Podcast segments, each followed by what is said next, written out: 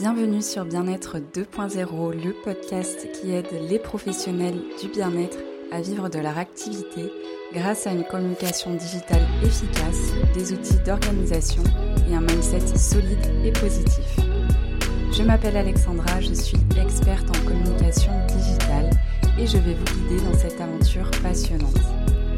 Vous aider à vous faire connaître grâce aux réseaux sociaux, j'ai créé un e-book que je vous offre gratuitement sur mon site internet alexagi.com. Vous pouvez également retrouver le lien dans la description de cet épisode. Je vous souhaite la bienvenue dans l'épisode du jour. Je suis trop contente de vous retrouver aujourd'hui parce qu'on va inaugurer une nouvelle rubrique sur ce podcast qui va être la rubrique des parcours inspirants dans lesquels je vais interviewer des coachs, des thérapeutes, des professionnels du bien-être dont le parcours euh, me semble particulièrement intéressant, inspirant, motivant, euh, on a plein de choses à apprendre euh, des autres, des parcours des autres, des manières de faire des autres. Et du coup, ce sera tout l'objet de cette nouvelle rubrique. Et pour commencer cette rubrique, je suis hyper heureuse d'accueillir Margot. Margot qui est coach qui est également sophrologue et que vous connaissez peut-être sous le nom de Gomar Thérapie sur Instagram. On va parler de son parcours aujourd'hui, mais également de son rapport aux réseaux sociaux parce qu'elle, elle est sur Instagram depuis 2014. Elle a une communauté euh, de 47 000 personnes donc c'est vraiment énorme et euh, ce sera euh, aussi un des sujets qu'on va aborder. J'espère que cette nouvelle rubrique va vous plaire. N'hésitez pas à me le dire et je vous laisse tout de suite avec l'interview de Margot.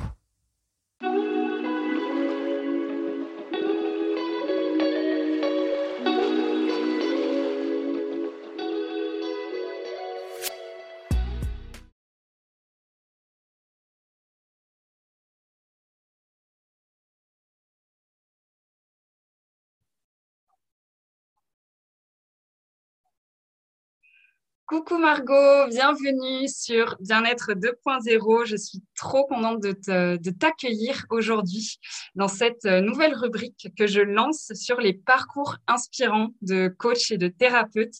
Comment tu vas Margot? Bah, Coucou Alexandra, écoute, euh, ça me fait super plaisir d'être là ce matin avec toi. Euh, je vais très bien et je suis aussi contente qu'on partage ce moment ensemble, donc j'ai hâte. Ouais, moi aussi, je suis trop contente. Est-ce que tu pourrais commencer par te présenter et nous dire ce que tu fais aujourd'hui, puisqu'on va revenir euh, un peu longuement sur ton parcours, mais qu'est-ce que tu fais aujourd'hui, qui tu es? Alors, tu as bien posé la question, parce que c'est bien de préciser aujourd'hui, euh, vu que je change assez fréquemment d'activité. Euh, mais aujourd'hui, je suis 80% de mon activité, c'est l'accompagnement d'entrepreneurs. Donc, j'accompagne majoritairement des, des, créateurs de contenu, donc des entrepreneurs euh, qui sont déjà assez avancés en termes de communauté, mais qui n'ont pas encore lancé leur premier produit digital, leur premier produit en ligne, euh, ou bien qui lancent un nouveau produit en ligne, que ce soit une, formation, un e-book, un nouvel accompagnement. Euh, donc aujourd'hui, j'accompagne vraiment que ces personnes-là. Et à côté de ça, bah, je, je, crée aussi des formations. Donc la dernière en liste, c'est la formation Trouver sa voie. Et voilà, je suis en train de réfléchir à une, une potentielle autre activité qui aurait rien à voir avec Internet, en fait, donc qui serait vraiment quelque chose euh, euh, en dehors des réseaux, en dehors de, euh, du net. Et voilà, j'en dis pas plus parce que je pense que sinon je vais spoiler des autres questions. Ça marche. Donc, tu es, un peu ce qu'on pourrait appeler une, une slasheuse. Tu as besoin d'avoir plusieurs activités en même temps. Est-ce que ça a toujours été le cas? Oui, ça, ça, a toujours été le cas disons que les seules petites périodes de transition où ça n'a pas été le cas, euh, j'étais quand même dans ma tête en train de chercher autre chose. C'est-à-dire que c'était vraiment des périodes de transition où je me disais, OK, pour le moment, je fais que, entre guillemets, ça, mais euh, j'étais déjà en train de réfléchir à qu'est-ce que j'allais rajouter, qu'est-ce que j'allais faire après. Donc, ça n'a jamais euh, été satisfaisant pour moi de me dire, je fais que ça. Ouais. Ah ouais, je vois très bien ce que tu veux dire, parce que je suis euh, un peu comme ça aussi. Est-ce que euh, si on remonte un petit peu le temps, tu peux nous dire, euh, partager un petit peu ton parcours professionnel avant d'accompagner les entrepreneurs? Qu'est-ce que tu faisais? Alors, vraiment du départ, départ? Ouais. Alors, j'ai j'ai arrêté l'école direct après le bac, donc à 17 ans, et j'ai direct commencé à travailler. Parce qu'à l'époque, j'avais besoin d'indépendance, de, voilà, de pouvoir d'avoir l'impression que je suis bien à mes besoins et que je suis libre de pouvoir voilà, bouger géographiquement et que je mets de l'argent de côté. Donc, j'ai directement travaillé. J'ai fait pas mal de petits boulots que tu peux faire avec euh, pas de diplôme. Donc, j'ai fait McDo, euh, j'ai fait Lidl, euh, j'ai fait de la cantine extrascolaire, enfin, je m'occupais des petits entre midi et deux. Donc, j'ai fait plein de petits jobs comme ça. Et j'ai repris en fait un, diplôme en 2000, 2015 en Belgique. J'ai fait un diplôme de coach sportif. Du coup, euh, en fait, j'avais toujours su en moi que voilà, ces petits boulots, c'était temporaire, que je voulais me lancer. Donc à l'époque, c'était dans l'entrepreneuriat, mais je ne savais pas euh, quel mot poser dessus, en fait, parce qu'on ne nous apprend clairement pas euh, à l'école qu'on peut être entrepreneur. Donc en fait, je savais que je voulais monter quelque chose, un business, une structure, quelque chose autour du bien-être. Je ne savais pas ni quand ni comment, mais je savais que je le ferais un jour. Et du coup, j'ai vu que j'avais pas, je suis pas quelqu'un de très scolaire, je décroche assez facilement des diplômes. Euh, je me suis dit, il faut que je trouve quelque chose qui m'amène rapidement à, euh, à, un statut où je vais pouvoir accompagner les autres d'une façon ou mm. d'une autre. Et c'est là qu'en fait, moi, je suis tombée à fond dans la muscu et je me suis rendu compte qu'en fait, en étant coach sportif, bah, j'allais pouvoir justement euh, être proche de l'autre, l'aider à aller mieux, à l'accompagner en peu de temps. C'est-à-dire que c'était un diplôme voilà, qui me permettait, au bout de euh, à peu près un an, euh, de, d'être déjà dans l'accompagnement. Et euh, du coup, bah, je me suis formée, je suis partie en Belgique, j'ai fait deux diplômes, donc NASM, ça s'appelle. Donc, c'est des diplômes qui sont assez connus à l'international. Et du coup, je me suis formée donc, à tout ce qui est un petit peu kiné, puis à tout ce qui est coaching sportif. et du coup, j'ai, j'ai adoré. J'ai commencé à faire du coaching sportif. Et en parallèle de ça, il euh, faut que je précise que mes réseaux en fait, étaient en pleine expansion. Mhm. Donc en fait, j'ai commencé en 2014 Instagram.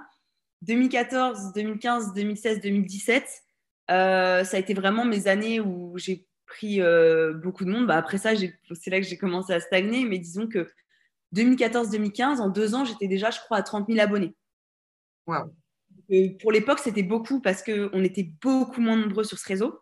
Mm. Donc, bah, je faisais partie des plus gros comptes fitness. C'était vraiment. Euh, euh, j'étais une des. d'un top 10 français. Enfin, on était vraiment. Euh, pas beaucoup, on se connaissait tous. Enfin, c'était vraiment un petit milieu. et du coup, donc en parallèle de ça, mes réseaux qui grandissent, j'ai commencé à lancer mes coachings. Donc, j'ai ma première activité en ligne et donc j'ai lancé mon auto-entreprise. Ça a été le coaching en ligne, le coaching sportif. Euh, mais mes coachings sportifs, bien sûr, je ne pouvais pas me limiter à que ça. Je faisais un peu du dev perso. Enfin, j'aidais les gens à.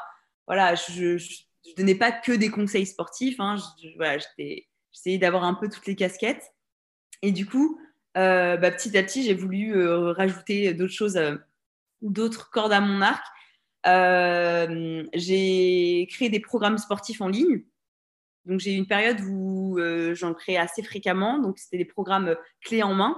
Donc, je faisais les tournages, je faisais la mise en page, je faisais euh, tout à ce niveau-là. Et puis, j'ai commencé du coup à vendre euh, sur mon site internet euh, des programmes. Et après, j'ai passé un autre diplôme, donc un diplôme de sophrologue, parce que justement, je voulais élargir mes outils pour pouvoir aider les autres au mieux. Et puis, du coup, bah, c'est là où j'ai commencé vraiment à me diversifier. J'ai fait un petit peu de ce qu'on appelle entre guillemets coaching de vie. Euh, voilà, qui est du coaching euh, pour euh, aider les gens en fait à passer, à dépasser certaines, certains blocages, que ce soit dans le, dans le milieu pro ou dans le, milieu perso. et en parallèle de ça, j'avais toujours d'autres idées. Donc, j'ai monté ma marque de vêtements, donc atypique, que j'ai lancée en 2020. j'ai créé d'autres programmes en ligne, donc qui ont plus une visée dev perso slash bien-être euh, dans le travail, parce que ça, ça a vraiment été mon sujet de prédilection depuis 2020. J'ai mmh. vraiment été à fond bien-être au travail, épanouissement au travail, euh, comment euh, se reconnecter à qu'est-ce qu'on aime faire profondément. Et du coup, j'ai commencé dans les années justement 2020, pendant le confinement, à accompagner des personnes. En fait, via les coachings de vie, je me suis rendu compte que presque toutes les personnes que j'accompagnais avaient un gros mal-être qui était dû à leur travail. Pas d'épanouissement, manque de sens, manque de stimulation, ne pas se sentir à sa place, parfois harcèlement au travail, enfin vraiment un gros mal-être à ce niveau-là. inconsciemment, j'ai commencé à aider les gens à trouver leur voie. Et, mais au début, je posais pas vraiment de mots dessus. En fait, c'était via le coaching de vie, ça revenait tout le temps. Euh, et du coup, je me suis un peu spécialisée à ce niveau-là, c'est-à-dire que j'ai commencé à vraiment me former, à me documenter, euh, à approfondir ce sujet qui moi-même me passionne parce que bah, je me suis toujours posé un peu cette question de comment est-ce qu'on trouve sa voie. Euh, ça faisait vraiment sens pour moi. Et du coup, j'ai commencé petit à petit à me spécialiser dans les personnes qui aimeraient trouver leur voie. Et puis, ça a été un peu une évidence étant une entrepreneuse passionnée bah, que j'avais envie d'aider les entrepreneurs. Du coup, 2021, je lance mon premier coaching de groupe pour les entrepreneurs. Euh, ça marche super bien, les gens sont, hyper contents. Euh, et puis, je devais refaire une session euh, fin d'année ou début d'année 2022. Mais la vie fait que j'ai, fait d'autres choses et j'ai pas pris en main la communication à ce niveau-là, donc je n'ai pas fait d'autres lancements.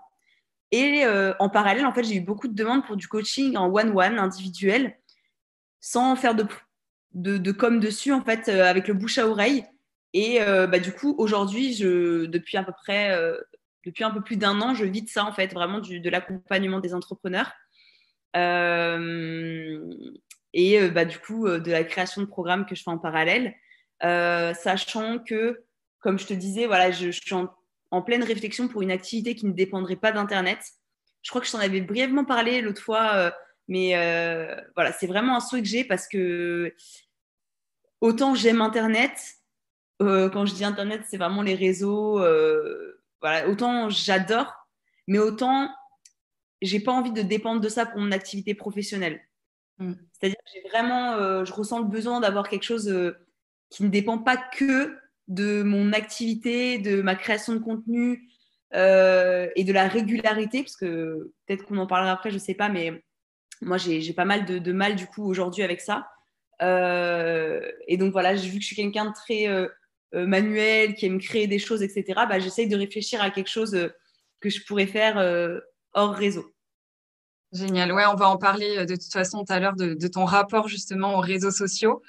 Et bah, pour revenir sur ton parcours, moi je, le trouve incroyable déjà. Donc, ben, juste un bravo, c'est hyper inspirant. Tu t'es vraiment lancé en autodidacte. Et euh, je trouve que ce que tu as réussi à faire très naturellement, en tout cas c'est ce que je comprends quand tu nous parles de ton parcours, c'est euh, à chaque fois aller un petit peu plus loin. Et euh, tu vois, par exemple, au début, c'était le coaching sportif, puis tu as vu qu'en fait, c'est pas que le sport, il y a aussi le, bien-être mental. Il n'y a pas que le, bien-être physique, mais aussi le bien-être mental. Donc ensuite, ça a évolué vers du coaching de vie. Puis dans le coaching de vie, tu as décelé qu'il y avait un mal-être au niveau de la vie professionnelle. Du coup, ça a évolué vers le coaching pour bah, professionnel, pour les entrepreneurs, etc. Donc c'est vraiment super intéressant et j'ai l'impression que ça s'est fait très naturellement. En fait, tu t'es laissé porter par par euh, ton intuition, par en tout cas ce que tu décelais euh, des, besoins des personnes que tu accompagnais. Donc, euh, donc c'est vraiment super, super intéressant. et justement, c'est quoi, selon toi, les, les qualités d'un bon coach, justement, enfin, en tout cas, plus, plus généralement, des personnes qui accompagnent d'autres personnes Alors, il y a beaucoup de débats sur ça. je sais que j'ai déjà enfin, j'ai déjà fait une interview par rapport à qu'est-ce qu'un coach, justement, quelle doit être sa posture, etc. Il y avait plein de gens qui n'étaient pas d'accord avec moi. Euh, parce qu'il y a une, selon moi, euh, en tout cas, de, de, ce que je vois, en fait, qui est tourné très marketing, il y a un peu une déshumanisation parfois du coaching. et moi, je reste persuadée qu'un bon coach doit être quelqu'un qui aime profondément aider à la base. C'est-à-dire qu'après, bien sûr qu'on peut créer un business autour de ça. Bien sûr que euh, faire de l'argent, euh, ce n'est pas quelque chose qui est incompatible avec ça. Mais être un bon coach, c'est quelqu'un à la base qui s'est dit, il y a un problème et j'ai envie d'aider les gens par rapport à ça. Et je vais me former pour avoir les compétences pour le faire et pour aider au mieux les gens. Mais pas euh, quelqu'un qui, par opportunisme, entre guillemets, a vu de la lumière et s'est dit ah, il y a plein de gens qui sont dans des états de faiblesse, euh, je vais pouvoir euh, créer plein de choses et leur vendre du rêve et leur voilà. Ça c'est pour moi bah, l'éthique en fait. C'est-à-dire que l'éthique pour moi doit doit être au centre de, la pratique. Ensuite je pense que il y a un travail à faire sur soi que moi j'ai fait aussi au début.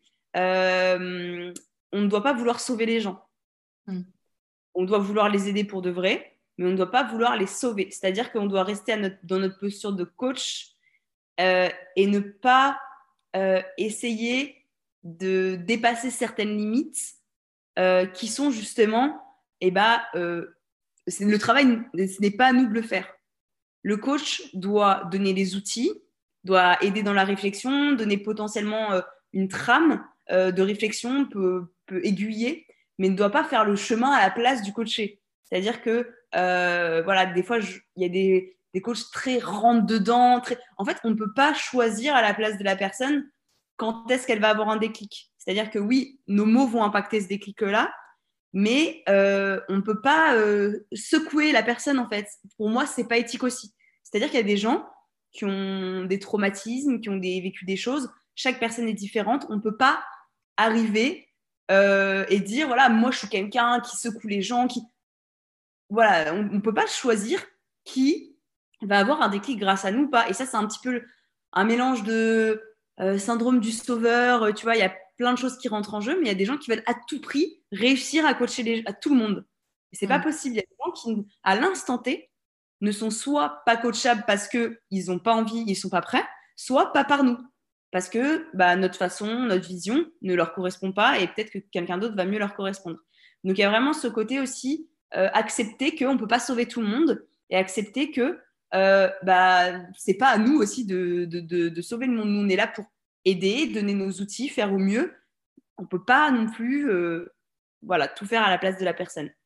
Euh, et est-ce que je peux rajouter une troisième chose? Je dirais ne jamais cesser d'apprendre. Ne jamais cesser d'apprendre, de se former et dans plein de domaines. Parce qu'en fait, un coach, pour moi, c'est avant tout euh, un humain qui a une relation avec un autre humain.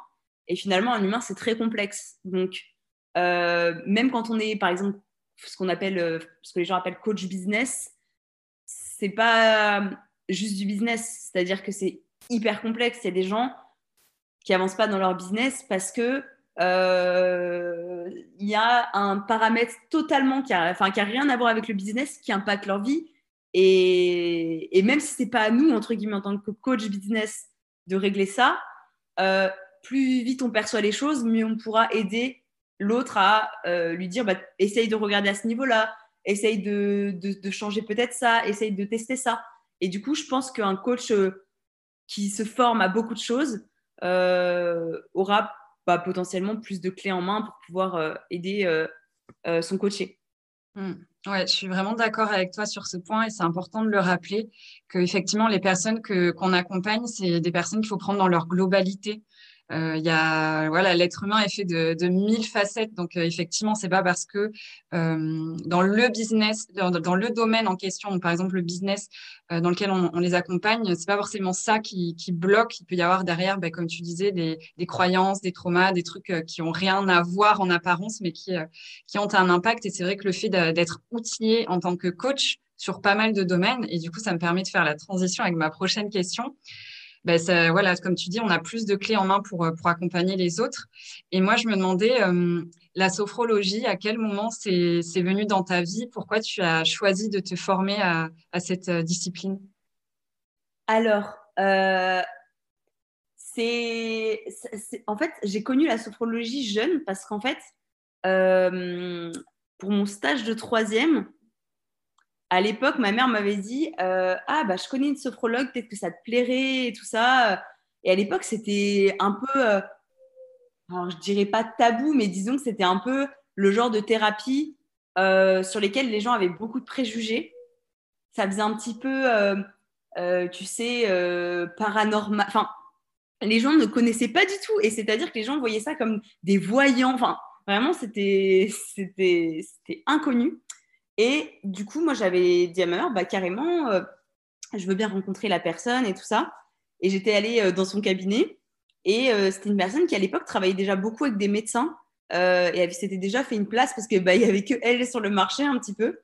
et je m'étais dit, ça a l'air bien parce que, en fait, c'est un endroit safe, entre guillemets, où les gens viennent et où on ne les juge pas et on ne leur pose pas forcément de questions orientées sur leur mal-être. C'est-à-dire qu'en fait, en sophrologie, tu creuses pas le passé, tu creuses pas euh, euh, les traumas.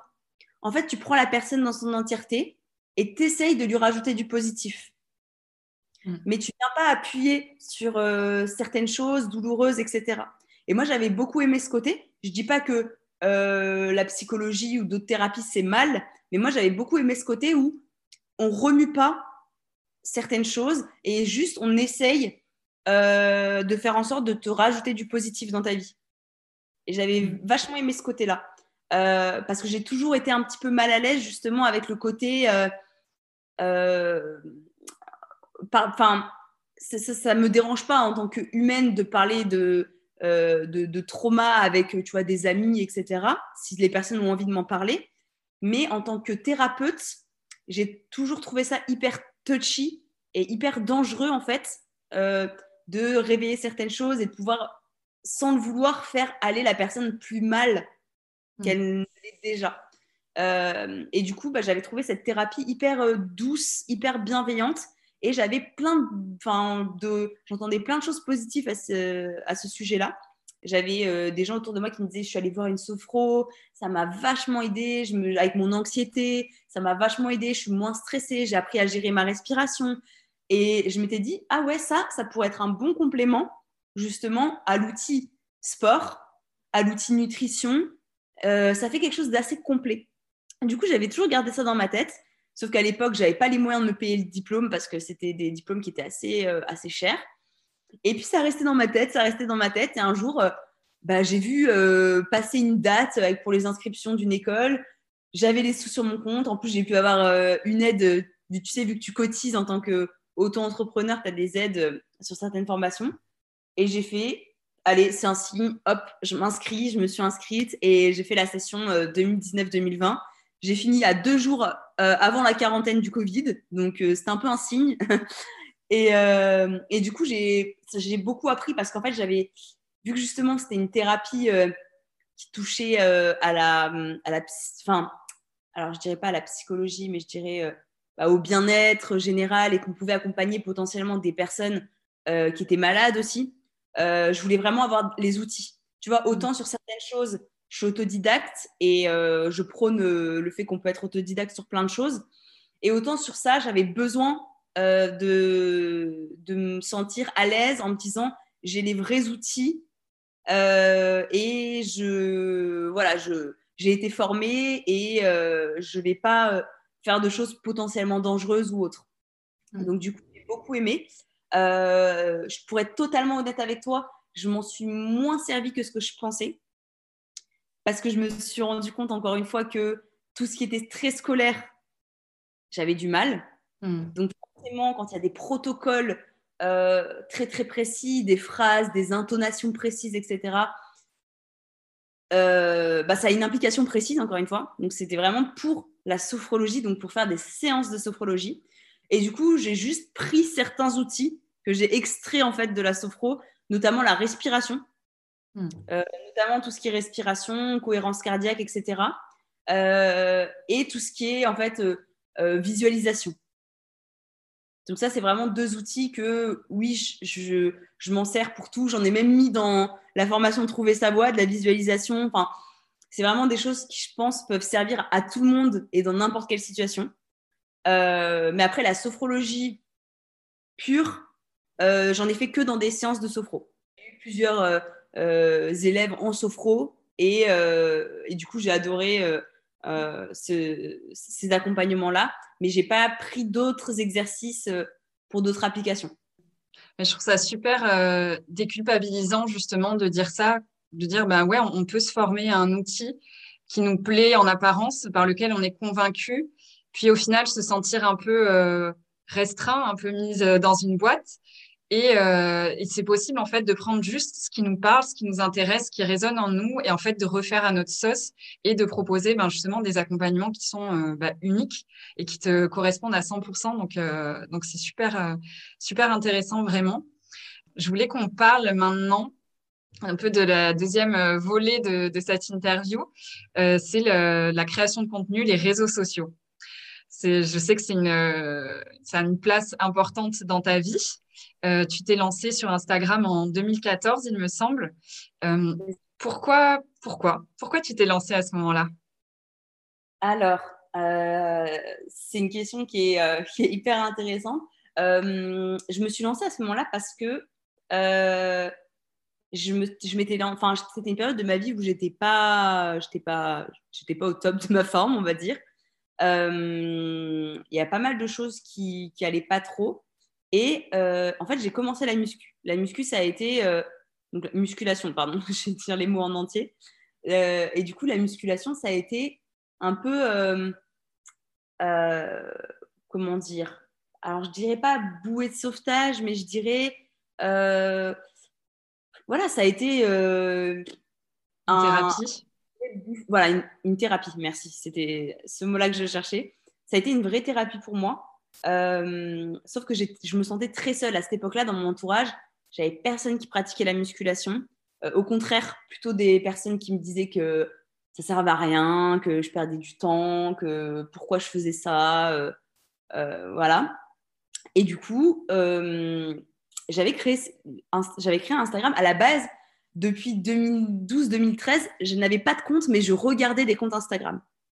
Euh, et, je bavais un petit peu, tu vois, sur les nanas qui avaient des comptes de muscu. Euh, à l'époque, bah, que des américaines, parce qu'en France, j'en connaissais pas. Et je me disais, waouh, mais elles ont l'air d'avoir tellement confiance en elles. Enfin, moi, ça me faisait du bien, tu vois, comme quoi euh, il y a beaucoup de gens qui disent des choses péjoratives vis-à-vis, tu vois, des nanas justement qui montent leur corps, qui font de la muscu en disant ça, ça me complexe, etc. Donc, ok, je peux comprendre que c'est complexe, mais moi, personnellement, à cette époque-là, ça m'a fait beaucoup de bien. Ça m'a inspiré, ça m'a, ça m'a donné envie, ça m'a motivé. Donc, euh, donc voilà, petite parenthèse par rapport à ça, mais moi, à cette époque-là, c'était quelque chose de très positif pour moi. Et, euh, et, du coup, je regardais ces comptes en, donc avec un compte anonyme qui, qui me servait juste à regarder Instagram. Et, euh, et du coup, un jour, en 2014, une nana que dont je regardais le compte, elle a fait un, concours. Et du coup, il fallait euh, poster un, un, post en fait pour participer. Donc, j'ai posté mon premier post Instagram pour participer à ce concours-là. Et je poste. Je m'attendais à rien parce que je n'avais jamais utilisé Instagram et c'était juste pour participer au concours. Et là, je vois un like, deux likes, trois likes. Bon, ça monte à, je sais peut-être pas, 15 euh, ou 20 likes et trois, quatre commentaires. Ouais, super, euh, super Margot. en fait, directement, bah, je me sens bah, soutenue, je me sens. Euh, je me dis, ah, il y a, y a, des gens là, euh, à l'autre bout de, de, la France ou du monde, qui, ont les mêmes passions que moi, parce que du coup, je vais sur les comptes, je vois que c'est des sportifs, des gens qui font de la musculation, et bah, qui ont l'air super sympas, alors que moi, je suis là, toute seule à à faire ma passion seule, quoi, et à pas pouvoir partager ça avec des gens autour de moi. Donc je me dis, bon. Puis je vois 3-4 abonnés. Bon. Je poste un deuxième post. Et je commence un peu à, parler de muscu petit à petit, au bout du 3 ou 4e post. Mes abonnés qui montent doucement, puis je commence un peu à tisser des liens avec certaines personnes qui, à chaque fois, commentaient, à chaque fois, euh, euh liker. Il faut savoir qu'à l'époque, il n'y avait pas les stories. Euh, je sais même pas s'il y avait des messages privés. Je crois que si, mais en tout cas, il n'y avait pas les stories. Euh, et du coup, c'était vraiment un réseau où tout le monde lisait les, les captions, en fait, parce que mm. euh, on, ne communiquait qu'à travers les images et les légendes. Donc, ça avait une grosse valeur. Personne ne swipait comme ça, comme une story, en fait. Mm. C'était pas une consommation rapide à ce moment-là. Et, et du coup, bah, j'ai commencé un petit peu à partager mes ressentis, ma progression. Euh, et en fait, moi, ça, a été une vraie thérapie aussi parce que c'était un peu comme un journal intime. Je parlais, moi, j'ai toujours été quelqu'un qui adore parler. Je pense que ça s'entend. Mais du coup, j'ai toujours adoré parler, adoré écrire. et en fait, ce que j'écrivais dans mes notes a fini par être écrit sur Instagram. Donc, j'ai toujours eu un compte, même à l'époque, je m'appelais Gomar Fit Happiness à l'époque. Donc, fit et happiness. J'ai toujours voulu ne pas parler que de sport, en fait, parce que pour moi, c'était beaucoup plus que ça. C'était une thérapie. Donc, du coup, bah, je voulais partager autour du bonheur, autour du bien-être, autour de l'épanouissement personnel. Et, à l'époque, en fait, on ne parlait pas de dev perso. C'était quelque chose de. Voilà, c'était très nouveau euh, quand quelqu'un euh, disait. Euh, enfin, limite, les gens, ils disaient je vais commencer le développement personnel. Enfin, c'était un truc à part, quoi. Ça ne faisait pas partie intégrante de la vie des gens comme aujourd'hui. Euh, et du coup, moi, mes textes, ils ont très vite euh, ramené du monde. Pourtant, je mettais pas de hashtag, enfin, ou des hashtags euh, hashtag fitness, quoi, qui avait rien à voir. J'avais aucune stratégie marketing. Et même à l'époque, je ne pensais absolument pas qu'un jour, je pourrais dégager un seul euro parce que les, les placements de produits, ça n'existait pas en plus. Donc, hmm. j'avais aucun objectif de, entre guillemets, réussir sur Instagram. C'était purement pour le partage et pour bah, ramener des gens autour de, des mêmes passions. Et donc, je, postais spontanément, j'ai commencé à, poster 2, 3, 4 posts par jour. Parce qu'à l'époque, je prenais des photos avec mon téléphone dans, dans l'application Instagram. Je, je, ne savais même pas qu'on pouvait prendre une photo et l'intégrer sur Insta. Donc, je prenais avec l'option photo d'Instagram. euh, téléphone pourri en plus, donc mes photos, elles étaient pixelisées. Enfin, bref, vraiment, euh, comme quoi c'était pour le fond, en fait, et pas pour la forme. Euh, et du coup, j'ai continué à poster, à écrire. Et c'était tellement spontané. Et j'étais jamais sur mon téléphone à cette époque-là. Parce que hop, je postais, je prenais ma photo. Après, je voyais que j'avais 10 euh, commentaires, je répondais vite fait, je reposais mon téléphone. C'était pas du tout comme euh, aujourd'hui. Rien à voir la relation avec les réseaux et le téléphone. Et, et du coup, j'ai commencé à monter sans m'en rendre compte. Au bout de peut-être un mois, j'avais j'avais 1000 abonnés. organique totalement, quoi et au bout de, de six mois, j'en avais peut-être euh, j'en avais peut-être 7000, 8000. Et ça n'arrêtait pas. Ça montait, hmm. ça montait, ça montait. Euh, et une communauté très proche, en fait, parce que j'étais spontanée et que, et que je partageais des choses un petit peu nouvelles. Euh, je parlais un peu de tout, sans tabou, etc. Et, et voilà, ça a continué. Enfin, donc là, je t'ai répondu à comment je me suis lancée. Génial, c'est faux, ça paraît tellement euh, loin de l'Instagram qu'on connaît aujourd'hui.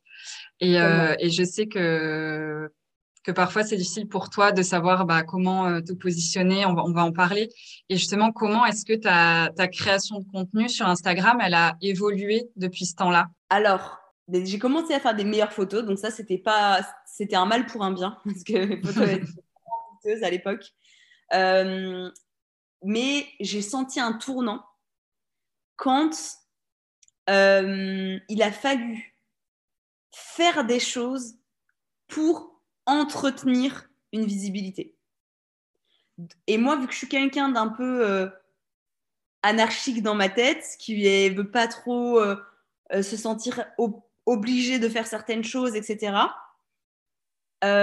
quand il a fallu absolument faire certaines choses pour pouvoir conserver sa communauté, sa visibilité, etc. C'est là où j'ai commencé euh, inconsciemment à me détacher d'Instagram et à être beaucoup moins passionnée pour la création de contenu. Donc à partir du moment où j'ai senti qu'il y avait certaines règles, je me suis désintéressée petit à petit. Et euh, ça n'a pas été facile parce que j'adorais profondément Instagram. Et il y a beaucoup de gens qui me diront euh, oui, mais tu aurais dû continuer comme avant, etc. Mais c'était plus comme avant les gens ne recherchaient pas les mêmes choses non plus. Donc finalement, euh, et en plus, ça aurait été très hypocrite de ma part de dire euh, oui, euh, voilà, je m'en fous totalement. Aujourd'hui, je peux poster, avoir deux likes, je m'en fous. Non, c'est pas vrai. Tu as obligatoirement, que ce soit ton ego ou que ce soit même bah, ta passion, en fait, qui, qui fait que c'est plus pareil. Parce qu'en fait, tu es là, tu vas justement essayer de répondre à certaines règles tu vas voir que ça marche pas, tu vas te dire bah du coup euh, bah, c'est nul ce que je fais. Enfin, il y a beaucoup d'émotions négatives qui vont arriver alors que de base c'était juste un plaisir et que c'était juste une passion. Et en fait, mon esprit un peu contradictoire euh, a voulu limite que je sombre. Tu vois, genre mon esprit m'a dit eh ben écoute, Margot, tu vas pas faire les trucs.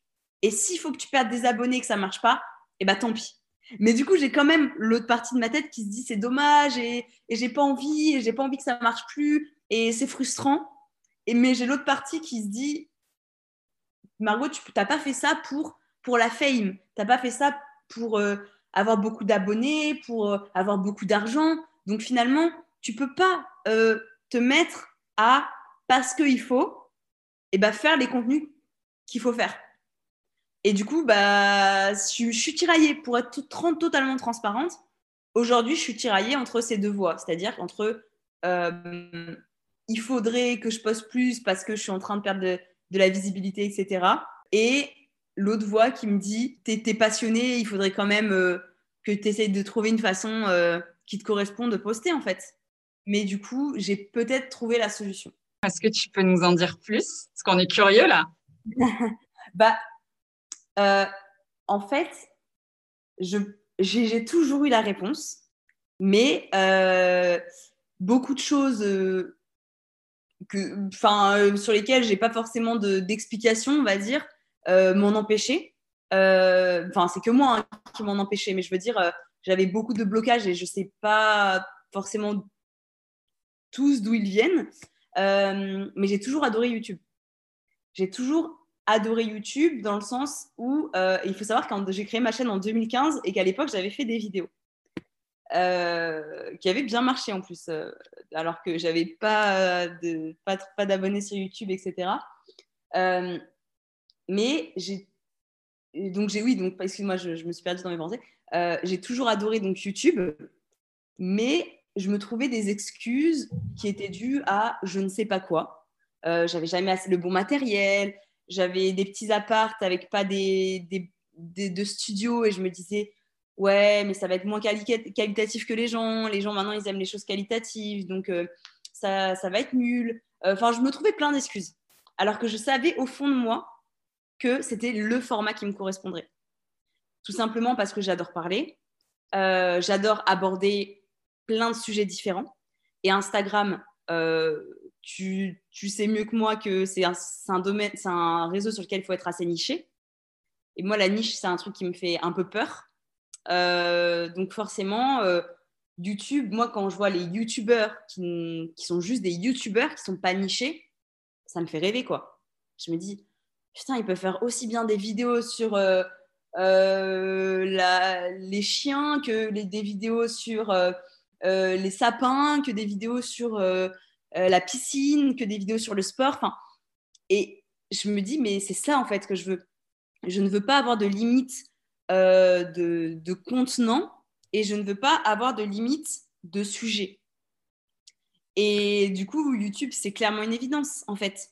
Et je me suis juste euh, trouvé beaucoup d'excuses pendant un moment, mais je sais que c'est mon réseau. Je le sais, et même, je le sais parce que en tant que consommatrice, euh, YouTube, c'est mon réseau préféré. Dans le sens, c'est vraiment l'expérience que je préfère. Je passe plus de temps sur Instagram, mais je n'ai pas une bonne expérience. C'est-à-dire que Instagram, ça m'apporte pas. Je trouve pas ça épanouissant, si tu veux, quand euh, je, je scroll vite fait. Euh, j'ai l'impression que j'ai totalement perdu mon temps. Euh, ça m'a fait mal aux yeux, que ça m'a rien apporté. Alors que quand je suis sur YouTube et que je regarde une vidéo, même d'une demi-heure, soit j'ai appris des choses, soit ça m'a diverti, mais en tout cas, je ressens du positif. Et j'ai vraiment ce sentiment-là que sur YouTube, j'arriverai beaucoup plus facilement à transmettre qui je suis euh, ce que j'aime et ma façon de penser parce que sur Insta, j'ai l'impression de même pas euh, être à 2%. Et c'est hyper frustrant parce que hum, je me dis, il y a tellement de sujets qui me passionnent, il y a tellement de choses que j'aborde pas. Je me sens un peu bête, tu vois. Je me dis, mais Margot, es la, fin, tu es, passionnée par tellement de choses, tu aimes aborder tellement de sujets dans ta, entre guillemets, vraie vie. Sur Insta, on dirait que, euh, que tu, n'y a que deux choses euh, qui, qui, te passionnent, alors que pas du tout, en fait. Pas du tout, même si j'aborde la multipotentialité sur Insta, mais euh, je parle plus, tu vois. Je fais très rarement de facecam, j'ai la flemme. Enfin, tu vois, je sens, je ressens un peu de, de, difficulté à, à, créer sur ce réseau-là. Alors que de base, c'était c'était quelque chose qui, que je faisais hyper spontanément.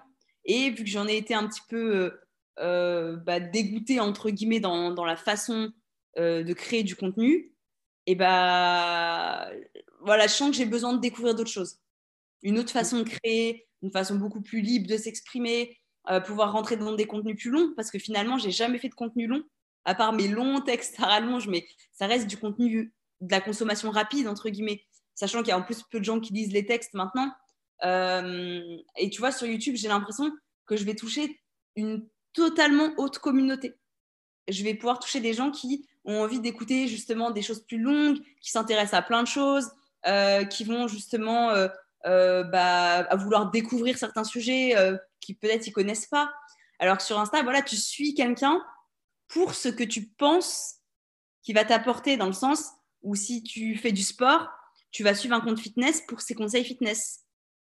Si tu fais euh, de, je sais du, make-up, tu vas suivre quelqu'un qui fait du make-up pour ses conseils make-up. Et euh, donc, on en revient un peu à ce truc de niche.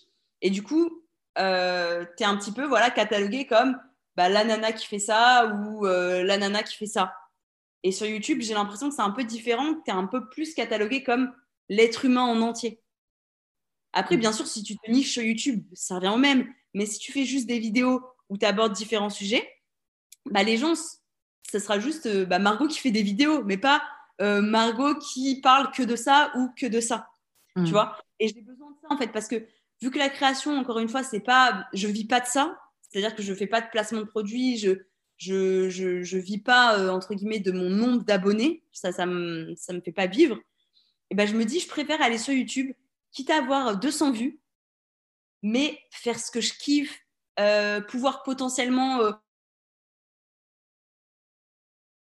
certains sujets, notamment la protection animale, etc. Euh, je, sens que j'aurais beaucoup plus de plaisir à faire ça que de me dire, voilà, je dois faire une belle photo. ensuite, je dois, je dois poster à la bonne heure. Ensuite, il faut que j'écrive un texte pertinent qui attire l'attention. Il faut que je crée de l'interaction. Il faut que ça m'épuise. Mm. Et peut-être qu'il y a des gens qui se diront euh, Oh, bah ça va, enfin, c'est pas non plus euh, euh, l'horreur, bien sûr, loin de là. Mais j'ai, moi, personnellement, j'ai pas créé mon Insta pour ça. Donc, en fait, j'ai pas envie de me forcer. Je cours pas après la fame ou quoi que ce soit. Donc, je préfère faire un choix qui est plus agréable et qui répond au pourquoi j'ai créé mes réseaux, c'est-à-dire le partage, la spontanéité, faire un truc que je kiffe, faire un truc qui me fait vibrer. Et du coup, bah, Insta, euh, je ressens plus cette vibration. Ça ne veut pas dire que peut-être que dans quelques temps, je retrouverai une façon de poster euh, spontanée que je kifferai.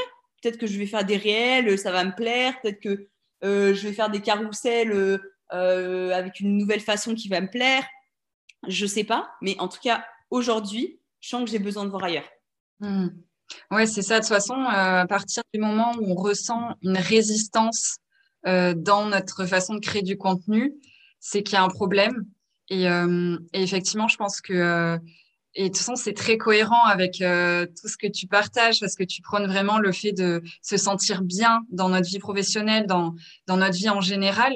Effectivement, si Instagram nous t'apporte plus bien-être, ça sert à rien de s'acharner juste parce que ben ouais avant t'aimais ça mais ça a changé en fait il faut accepter que ça a changé et effectivement je pense qu'avec YouTube tu vas retrouver cet épanouissement tu vas tester un nouveau euh, nouvelle manière de créer du contenu plus longue euh, je sais que tu es aussi très engagé donc euh, tu parlais notamment de la cause animale mais aussi euh, bah, de la santé mentale tu en parles quand même régulièrement donc je pense que ça va te permettre aussi de te sentir encore plus aligné avec tes engagements avec tes valeurs et, comme tu dis de toucher une nouvelle communauté qui sera là pour, pour consommer du contenu long. Et après, je pense qu'évidemment, il y a une partie de ta communauté Instagram qui va aussi te suivre sur YouTube. Ça, j'en mets ma main à couper. Et moi, la première, euh, je serai là pour m'abonner à ta chaîne YouTube. Donc, ben, franchement, c'est super intéressant. Merci beaucoup pour ta, pour ta transparence. par rapport à la création de contenu parce que c'est vrai que c'est pas tout beau tout rose euh, c'est pas que des paillettes Instagram c'est pas c'est pas facile tous les jours et même si comme tu dis il y a des choses plus graves dans la vie ben en fait euh, ouais quand on passe euh, trois heures de notre temps par jour sur Instagram et que c'est désagréable que ça nous apporte pas de bonheur ben voilà il faut il faut se poser des questions.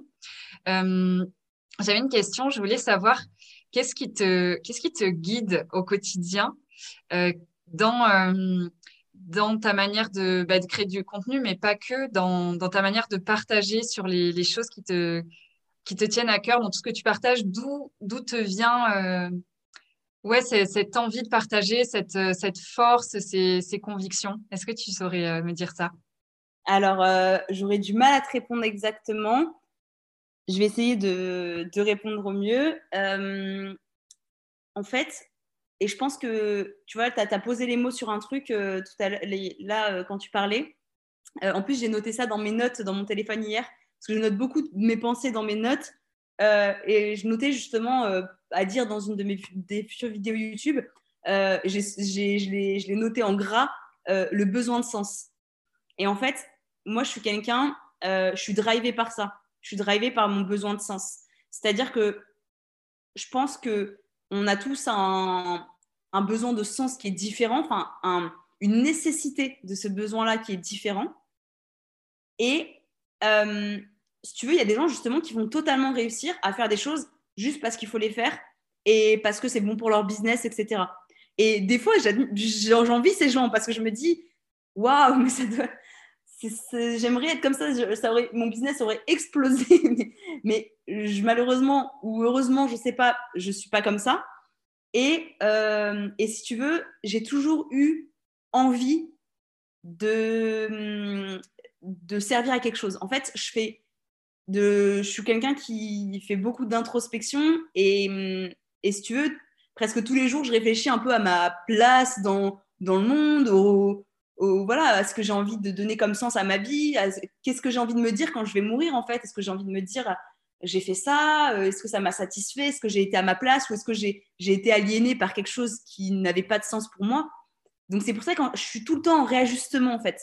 Dès que je sens que je m'éloigne un petit peu de, ce, de, de, de, de, mes valeurs ou de mon besoin de sens, je fais une pause et j'essaye de réajuster. C'est pour ça que des fois, je ne parle pas, je ne fais, fais, pas de pause pendant un mois parce que je suis en quête de sens justement et j'ai envie de faire des choses qui font sens pour moi euh, même si voilà, ça ne veut pas dire poster que des choses euh, hyper importantes, qui fait sens euh, et à travers laquelle je me dis, bah, à mon échelle, même si c'est qu'une personne ou deux ou que ou qu'un être vivant, plus généralement, parce que comme tu l'as dit, je suis très engagée pour la protection animale, même si j'ai impacté que deux vies dans le bon sens, bah, j'ai un peu réussi ma mission. C'est-à-dire qu'en fait, j'ai vraiment ce besoin de me dire, voilà, je, suis témoin au quotidien de tout ce qui se passe dans le monde. Et encore, je pense que c'est même pas un centième de ce qui se passe réellement, mais de beaucoup d'horreurs qui se passent à tous les niveaux. Et j'arrive pas à me dire que, hum, que je peux, je vais rien partager à ce niveau-là, en fait. Pour moi, c'est pas possible de me dire, je vais faire comme si, alors qu'en réalité, ma vraie personne et mon vrai quotidien, donc ce que je partage avec mes proches, je suis hyper touchée par tout ça. C'est-à-dire que je suis quelqu'un qui justement me, euh, faut pas me lancer dans un débat politique parce que je m'arrête plus. Euh, et je suis comme ça dans la vraie vie. Et ça, j'arrive pas à me dire, bah, mon Instagram, je vais partager que mes petits déj.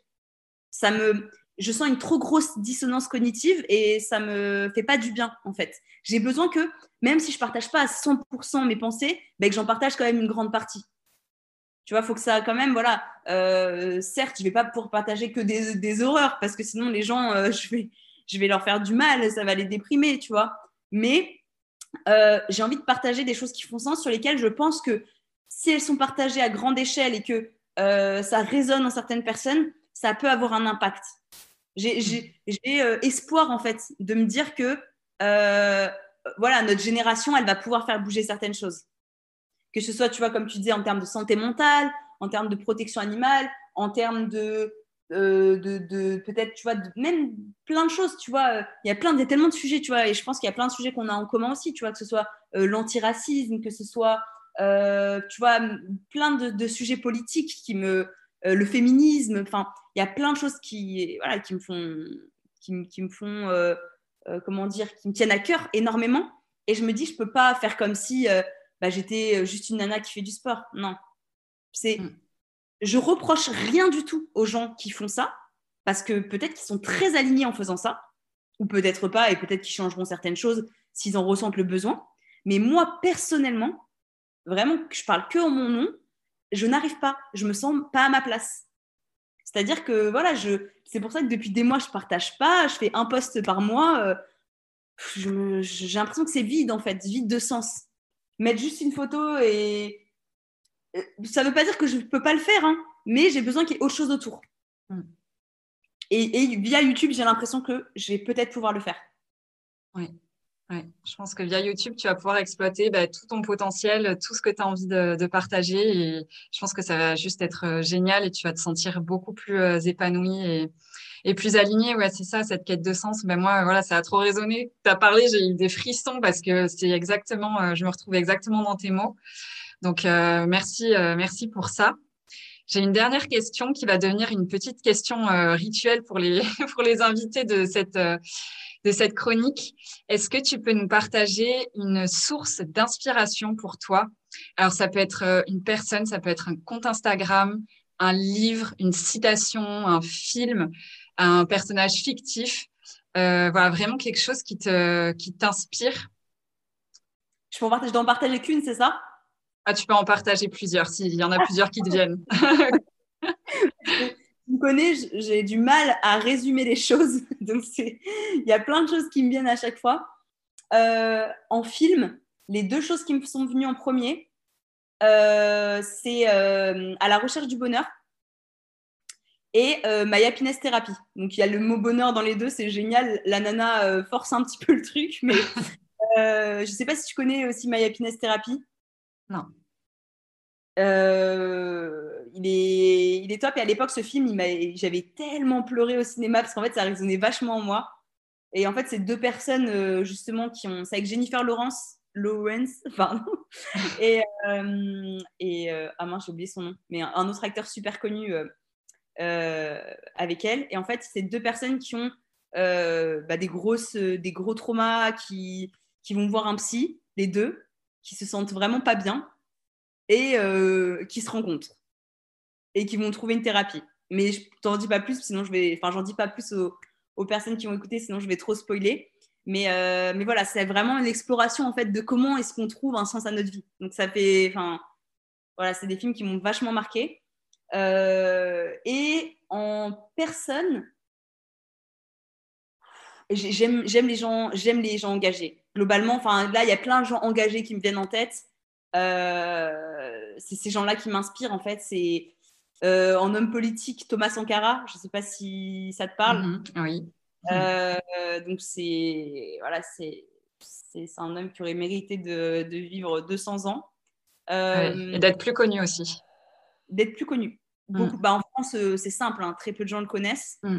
Et aussi, on va pas se le cacher, à l'école, on nous en parle pas trop. Donc euh, voilà. Euh, mais un voilà. Si, si, les personnes veulent se renseigner à son sujet, euh, pour moi c'est un visionnaire et c'est ma vision de, la politique. après, bah, tu vois, j'ai des personnes que je connais très bien qui ont une asso, Action Protection Animale. et du coup, bah, il y a la présidence Anne-Claire euh, Chauvency et euh, aussi une amie à moi euh, qui est avec elle au quotidien, Astrid. donc, c'est deux femmes qui m'inspirent beaucoup parce que bah, elles sont au quotidien sur le terrain pour sauver des êtres vivants. Donc, forcément, bah, je trouve ça incroyable d'avoir dédié sa vie à ça. C'est quelque chose qui m'inspire beaucoup. et puis, voilà, globalement, j'ai pas d'autres noms qui me viennent en tête. il y a plein de gens qui m'inspirent au quotidien, des personnes qui sont dans la protection animale, etc. Mais voilà, c'est les, deux les, personnes qui me sont venues en premier. Génial. Bah, écoute, merci beaucoup pour euh, ce partage d'inspiration. J'irai voir euh, ces deux films du coup dont tu as parlé. Et bah, écoute, notre, notre interview touche à sa fin. Merci infiniment de nous avoir partagé bah, ton parcours qui est super inspirant, super déculpabilisant aussi, et tout ce que tu traverses en ce moment par rapport à la création de contenu. C'était super important d'en parler et de dire que bah, c'est pas tous les jours facile, c'est pas tous les jours tout beau tout rose, mais il y a des solutions et on peut tester autre chose pour se sentir à notre place et pouvoir bah, trouver, euh, trouver comment euh, porter notre voix de la manière qui nous correspond. Donc, euh, merci infiniment. C'était, vraiment super. Et écoute, je te dis à, très bientôt. Et vous pouvez suivre Margot sur son Instagram. Donc, c'est Gomar Thérapie. Je mettrai dans le, la, description de l'épisode et très vite aussi, j'espère, la chaîne YouTube, le retour des vidéos. Il faut m'engueuler. voilà, ok. Bah, merci à toi, Alexandra. Merci beaucoup. Et puis, euh, au plaisir, au plaisir euh, de, de reparler très vite avec toi. Super, merci Margot.